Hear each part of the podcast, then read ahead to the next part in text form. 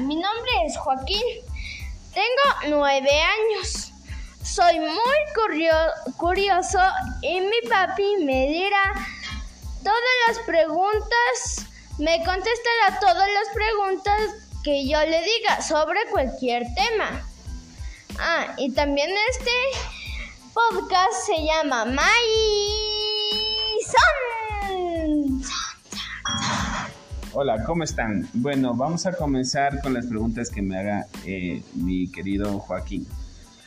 Eh, Joaquín, ¿qué preguntas quieres saber? ¿Qué quieres que te conteste el día de hoy? Hmm. Eh, padre, ¿sí viste esa imagen que se reflejó cuando yo alcé la pierna que parecía un caballo y a la vez humano? Sí. Sí. Y pero ¿cómo se llaman esos caballos? Esos caballos personas. Bueno, vamos a averiguar cómo se llaman esos caballos personas, de dónde salieron y qué nombre tienen y de qué época vienen, si son mito, realidad o hay algún lugar donde pueden todavía existir.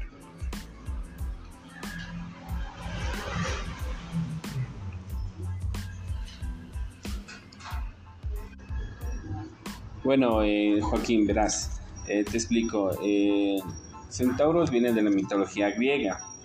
estos reflejan su aspecto una brutalidad. Quieren mostrar que eran un, ser tanto fuerte como ágil. Por eso tienen la mitad del cuerpo de hombre y la otra mitad del cuerpo de caballo, con, con pezuñas y patas y cola. Eh, esto, esto viene de la antigüedad, es una mitología. Mitología quiere decir que, son hechos, eh, aún así que son reales, tienen, son ficticios en ciertas partes. Bueno, en sí, el mito de centauros viene de, dice que, el primer centauro fue el hijo de Exión y Hera.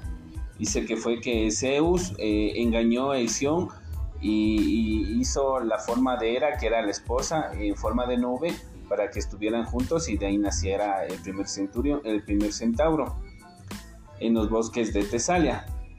Pero puede ser que en Tesalia eh, eran tan, tan, tan ágiles los cazadores que cazaban eh, toros y animales que se hacían uno solo con sus caballos.